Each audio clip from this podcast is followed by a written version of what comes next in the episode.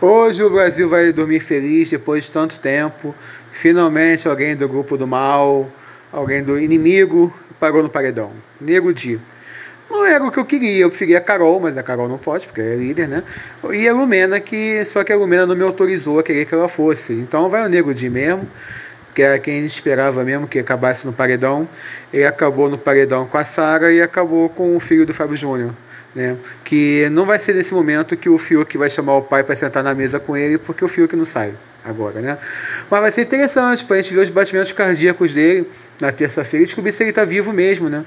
Já que colocam a aparelhagem do batimento cardíaco, vamos poder descobrir, elucidar esse mistério que é se o Fiuk está vivo ou se o Fiuk está morto. Mas enfim, esse é um paredão fácil. Acho que ninguém admite que o nego de saia com menos de 90% da casa e eu acredito que seja isso que vai acontecer.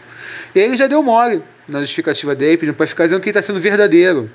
Ele está sendo ele mesmo. Se ele falasse que estava sendo um personagem, que era um cara bacana aqui fora, talvez tivesse uma aceitação maior. Mas falando que ele é verdadeiro, então aí mesmo que deu ruim para ele. Não tem como ele ficar.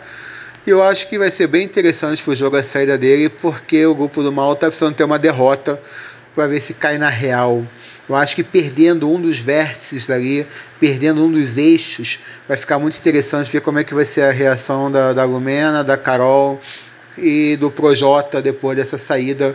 Se eles vão cair na real, vendo que estão fazendo um jogo errado, se eles vão achar algum outro motivo, já que eles são muito soberbos às vezes para perceber que estão errando mas vai ser bem interessante. Pelo menos o Brasil vai ficar feliz na terça-feira, depois de tanto tempo, vendo o Nego Di pegando as marinhas e indo para casinha.